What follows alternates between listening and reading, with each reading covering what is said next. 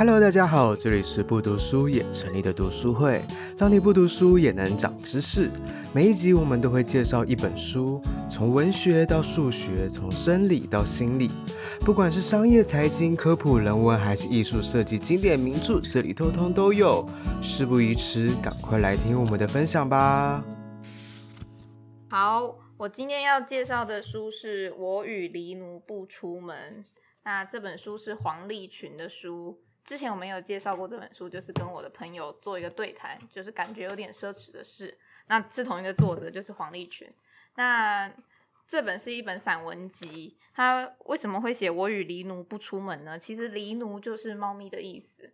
那这为什么这句话是出自于陆游？陆游写的一首词，哎，写的一首诗。我念这首诗给你们听，你会觉得很有趣。没想到这首诗的最后一句竟然就叫做“我与狸奴不出门”，真的哦，真的，好白，怎么那么现代的一句话？对啊，诗名叫做《十一月四日风雨大作其一》，是七言绝句：风卷江湖雨暗村，自山深作海涛翻。西柴火软蛮沾暖，我与狸奴不出门。对，所以真的是那那首诗的最后一句，然后他就用了这一句话。那其实这一句话呢，跟这一整本的散文呢，没有完全的关系。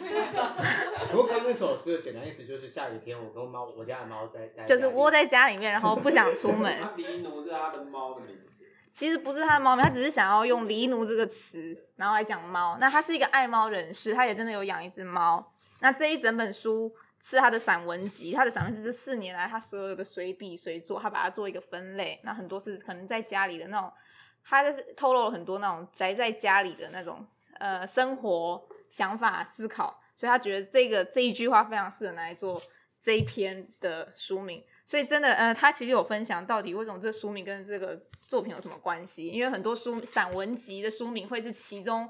一篇散文的名称嘛，像感觉有点奢侈的是，就是可能是其中一个，但它不是，它这里面没有任何一篇写到我与狸奴，但是猫这个元素在他生活中你可以看到常常的出现，然后还有在特别的其中一篇写说，呃，这里面所有的稿子，因为这里面其实都是散文嘛，那这些散文对于他的个人的意义的差异，都只是从家里有猫到家里没有猫。对，其实听不太太懂他在讲什么，他只是在讲，这就是这个稿子，并不是说一个非常大作，就只是他生活的一些随记。那人到了一定的年纪，活得太娴熟，要在不重复自己的情况下持续吐露，并不容易。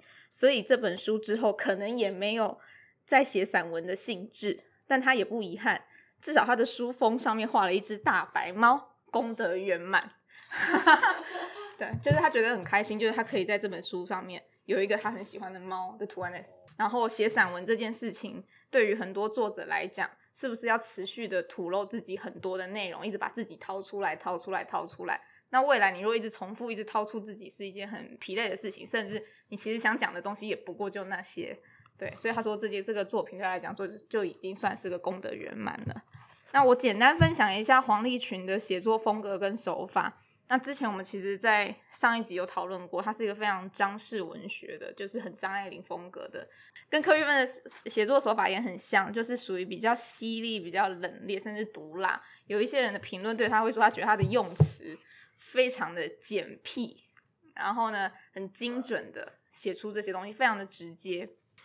那其实，在看的时候，你也可以看，他不会有太多的铺陈。那等一下会简单念一两句给大家听。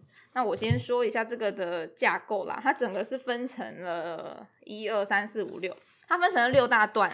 第一段叫做，它就写集一二三四五六嘛，集一是独坐，独自坐在的意思。我非常喜欢它的集一，它总共也就六篇散文在讲独坐。那他在分享的就是很多独自对话，或者是他生活的样子。嗯，因为他的个性比较像是内敛，然后。不喜跟人家社交的人，所以他会有很多他在跟世界单打独斗的过程。他会觉得为什么我一定要跟这个社会有这么多的连接，跟这么活泼、这么外向？他说，其实他是一个一个人也可以过得很好的。他就说，现在有很多本书在教大家怎么跟自己相处。他说他不理解，因为他说我跟我自己相处得很好。对，他说我觉得我独处在一个人的房间里面，他觉得很好，一个人的旅行很好。他这些都觉得过得非常好，反而是我们他被教导了很多书籍，这些励志书啊、心理书，带自己去了解，他就觉得好像没有必要这么制式的去做这些事情。那这是在集一的部分，等下可以念集一的几个给你们听，因为他还有一句话写得很好笑，他写是“全家不是你家，银行才是你家”。为什么他会写这个嘞？因为这篇的故事，他讲的是美国有一个老妇人。她在家里面过世了，她在家里的呃院子里的车子后座过世，但是呢，他大概过了大概好几年才有人发现他死掉了。为什么？为什么？是因为银行发现他的房贷没有付了，所以呢，他的存款，因为我们存款是定期扣扣款扣款，扣到他所有的财产都被扣完了，他付不出来了，银行来追他了。那你会很奇怪，为什么这个五年都没有人发现他过世了呢？因为他家的院子都还是有人会来帮他除草，他家的信都有人会帮他来收。因为邮差帮他来投信的时候，他投到一定的量的时候都没有人来拿，他就把他整包又拿走打包回去，然后寄回给寄件人。所以他的整个院子看起来就像是一个有人在住、有人在打理的。对，一直等到银行来催缴账单这件事情的时候，他才发现他已经过世了。对啊，包含其他，因为他是一个这个老妇人是一个非常喜欢独自。待在家不喜跟人相处的，所以所有可以自动扣款不需要他去处理的事情，他全部都处理完了。对，所以导致于没有人会知道说原来他已经过世了。对啊，那黄立群他在这一篇的散文结论是说，他觉得这是一个非常他自己很欣赏而且很很圆满的结束。他觉得他可以把他自己的生活过得独立的这么好，那这样子的死去，他说我们的人太常以所谓的。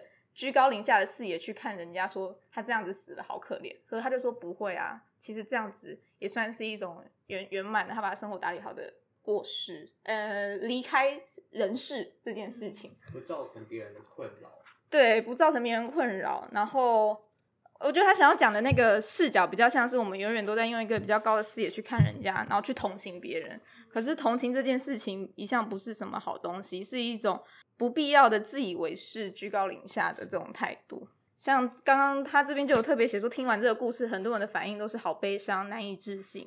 可是他说，这个人的生与死都很洁净，他为人也很洁净，所以周围的人也就顺手的成全了这个捷径。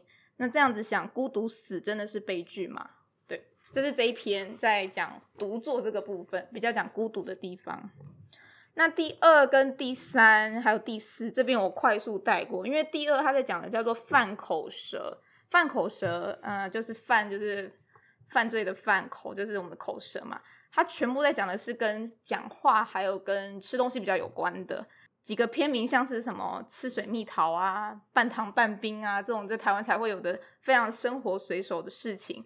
那这边我没有，我就不特别琢磨，因为。我自己在阅读，我也发现我对于描描绘吃的东西的感受力没有那么高。对，我看完的时候，我会看得非常的快速。所以如果喜欢看吃的能，描述吃的，你们可以特别来看。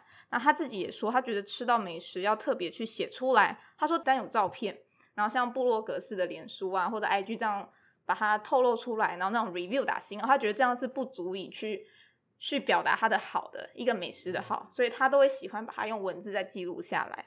对，那这是他在第二第二个部分描绘的。那第三个呢？它叫做“一马一路”。一马就是驿站的驿马，然后衣服的衣，福禄的禄。你可以看它的用字都非常的艰涩，它用字都很难。它里面有好些好多单字，我必须上网查，我真的是不懂那个字。这是什么意思啊？他特别用这四个字来讲他这一个段落的散文要讲什么。那这个段落散文他讲的大多是跟旅游相关。然后包含他会玩网络游戏、手游，他沉迷于游戏，他会把它写在这里。对，他玩宝可梦，对，要出门呐、啊，他就一个人玩呐、啊，他也觉得很好玩。就是玩宝可梦不就是 T A 就是那个吗？御宅族吗？对，对他，所以他这篇就写宅的游戏，真的，他的篇名就是要写宅的游戏。对，那旅行他写到的很多是他跟他妈妈，因为他他父亲比较早就过世了嘛，所以他跟妈妈妈妈相依为命。他会写他跟带他妈妈出去玩等等的旅行故事，那都 focus 在日本。对，它里面有两个很大元素，一个是日本，另外一个就是猫咪。对，你会看到这两个东西充斥在他的生活里。然后第四个部分写的是拜文曲，拜为什么叫做拜文曲？拜是拜拜的拜，拜读的拜。文的话就是说文本的那个文，曲就是作曲的曲。这这一定都是他自己生出来的名字嘛？我不知道是不是拜文曲星的意思，但他在这一段落他要讲的就是他所有对于文本的解读跟一些赏析都写在里面。例如他去看了电影，对于电影的一些赏析心得，然后看了什么书，看了什么散文，他就把都写在里面。那例如几个几个有名的，像是什么哥吉拉，他就会写说哥吉拉没眼神，对，这种，然后没眼神，他里面写的有一点。有一点主观跟比较细，有点像译文赏析评论，甚至是对于一些我们比较童趣的迪士尼的卡通《美女野兽》，它也会用一个比较结构式的那种历史文学角度去切入。哎，为什么这些哎《美女野兽》不是有很多角色嘛？然后有几个是时钟嘛，管家，一个是蜡烛嘛，然后他就会去解析背后为什么会让呃时钟这个人，哎时钟这个意象来当他的管家，因为那时候在欧洲。的历史贵族，他们都会有一个怀表，那这是一个地位的象征，等等的。然后为什么会是蜡烛？因为蜡烛代表光明，等等啊，叭叭，他就讲了很多，他就会去解析。那后来还有谁？为什么家具家具都不会讲话？就他透过这些，然后去做一些比较解构式的的意象解读。这也是第四集的部分，那第五跟第六呢，在讲的比较像是人情义理的东西，近人情。第五集是近人情，所以讲的都是一些生活相关的。其中有一篇，等一下我会跟大家说，我觉得写的非常好。他写的叫做《喜欢说明书》，喜欢说明书这一篇，他在讲的是喜欢这件事的说明，喜欢的定义，什么是喜欢，然后喜欢怎么使用，喜欢怎么操作，就像说明书的概念。所以等一下这篇我再稍微讲多一点。那这是在第五集，然后也是在网络上，如果有去查这本书的话，蛮多人会很喜欢这一篇的。那最后的集六呢，它其实是写了四个小小的散文，那写的都是小小的事情。它第一个叫做小小的大事，小叙事，活得像一片口香糖，最后的末代将军。他的这个第六集散文的名字取得很好，叫做须弥芥子。那须弥芥子是一个佛教的用语，就是把全宇宙，然后只融到一个芥子般的那个小小豆子、小植物、小种子的概念。对，那这是一个佛教的思想，他想说的就是神通广大，佛教神通广大，精妙无所不在。那所有的道理其实都存在生活中，那也都在我们生活的每一个小部分。所以他用非常小的几个生活的琐碎片段来作为这本书的结尾。他有特别写出来说，我就是想用这么小的事情跟大家说，这是所有的故事。对，那你可以，这是他这一本书，我觉得还蛮用心在做一个分类啦。因为散文都是这种随笔嘛，那你要怎么把这些随笔分成这种不同的类别？那最后你的顺序想要怎么做？因为大部分的人在散文集的最后一定会写一些很大或者是很重点式的地方，那但他这次却反而有点反其道而行，他有一点叛逆。然后这种情绪，诶，不是情绪状态，就他的个性啦。我觉得他是有点偏偏想要跟大家不一样的人，然后来做这个地方。那我就直接分享刚刚我说到的那一个散文《喜欢说明书》。其实前面有非常多我觉得他写的很好的句子，我刚好这几天都有 po 在 IG 上面。对，我觉得他在写的比喻很好的地方就是这边，他说像他就会描述一些现实的东西，像是。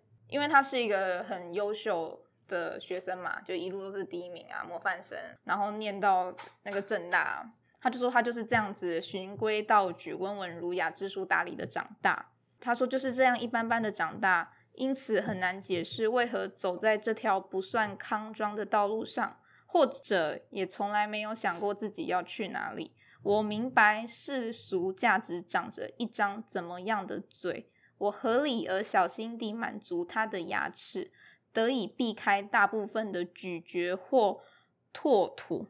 就是他其实很清楚地看得到这个世俗长这个样子，但是他用嘴巴、用牙齿啊，然后用咀嚼这样子的一些意象，然后去讲他是怎么样去逃避被这些东西伤害的。那他也说了，所以最大的难处对我而言，大概是不断调度各种现实条件。找出适切的抵抗位置，持续的代表自己，向世界顶嘴。对，就是他会讲很多，呃，他与这个世界观跟这个世俗价值观不一样的地方，那他要怎么去对抗的？这是在前面的独作里他有写出来。那我觉得他很精辟的写，用很简单、很精炼的文字写出我们大家都有的感受啦。嗯，这是独作的地方，所以我我在看独作那一每一篇的时候都。看到很想哭，然后我要讲喜欢说明书，因为这段比较可爱，所以我觉得这段可以分享。好，那我开始分享，我就分享这一篇散文就好。针对喜欢说明书，对，其实这个跟有一首歌，那本书也叫做《恋爱》，跟恋爱守则有关，不是不是恋爱，恋红花水蜜，不是不是不是。西野西野加奈的吧？西野加奈，西野加奈的。对，也在讲什么使用说明书，好像是我的使用说明书，对 之类的。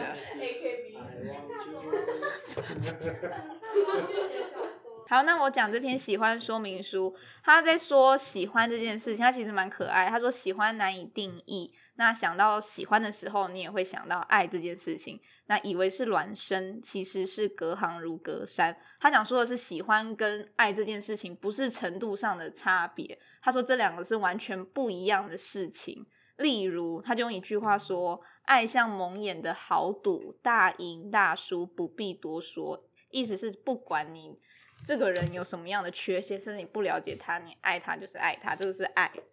那喜欢像储蓄，每一件小小喜欢的事情都得以在生活的无以为继之中滚动成资粮。意思就是每一个喜欢都是小小的事情，小小的小小的，可是你就会越来越来的，就像我拥有了它一样。所以他说，不要再相信喜欢是浅浅的爱，或者爱是深深的喜欢，说的好像喜欢只是个次级品或是入门款。他说，你们都不知道喜欢是一件多亲近且金贵。矜持跟跟高贵的这件事情，对他说，喜欢就像是衣橱里面一件永远白的白衬衫，那永远都没有一个非常，呃，没有一个永动机，它就是我们原始的动机。那好好保养的话，可以一直飞。就是他在描写喜欢这件事，对，我觉得他写的很好。那后面他就会针对喜欢这件事情来下几个标，例如随心组装，不要参考别人的设计图。对，就是你不需要被人家恐吓说你应该要喜欢读书，你应该要喜欢某一种音乐，你应该要喜欢某一张专辑。如果你不喜欢，你就是个没有文学素养的人。你不喜欢就是不懂事。那他就说，言而总之，处处小老师，各种高大上。这个押韵押的所以我说他写的非常的精炼哦，所以说其实拜托你放心，你没有那么罪恶，也没有那么圣母，喜欢就是喜欢，喜欢没有应该。嗯，那他后面也还有在讲到一句话是说，当你感觉到强硬、感觉到僵固的时候，你几乎可以确定这态度本质上与喜欢还有真正的品味都无关，反而是跟恐惧、不自信以及支配欲有关。到底是喜欢还是不喜欢，还是后面的？好，我再讲两个部分就好。就是他的喜欢说明书，他还有说很可爱的是，喜欢这件事要重复操作，效果更佳。真的，啊真的这样写，你看很可爱吧？对，他说喜欢不需要学习，可是需要一些练习。所以你会发现，当你到了某个年纪以后，你的衣柜啊打开来都是同一个类型的衣服，因为你已经知道了你喜欢或者是你喜。习惯的是什么？那这个的话就是重复操作，效果更佳。那甚至你每天到同一家早餐店，你会去点一样的餐点，因为你知道重复未必是，有时候重复是因为你对于自己的感官有把握，会直觉的为你省下冤枉路。他后面还有讲说，喜欢这件事情运转的话会产生电磁场啊，像不喜欢就是不喜欢，你会觉得它的厌恶气味强烈。然后或者是喜欢是兼具救生的功能。那最后面的话，他讲了一个很可爱，叫做“请善用扩音装置”。对，所以你喜欢就要讲出来。对，你要合理的产生音量，合理的让人家知道。他说这样反而是一件有礼貌的事情。如果你期待别人在静音的情况下去知道你脑脑海中的天气的话，那这样子就是他说的，会不会有点太中二？他有这样写哦？他真的这样写啊？你要不要看？哦，他好年轻哦。无声的抗议就是无声。他应该才三四十，四十我猜，就是非常直接犀利的，直接就是跟你说他的想法跟态度。对，所以适时的发出声音是重要的。好，那这就是他说的。那当然，喜欢之中必然会有偏执嘛，是不能解释的。他最后用了一个非常特别的、特别有点可爱的方式来做一个结尾。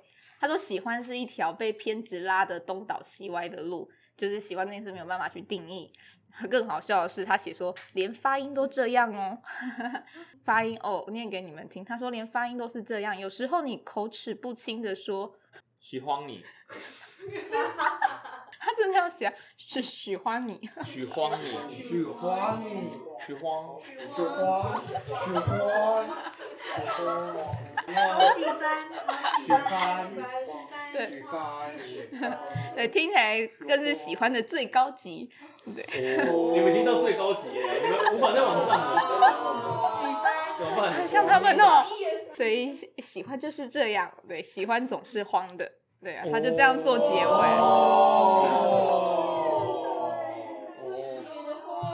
慌哦。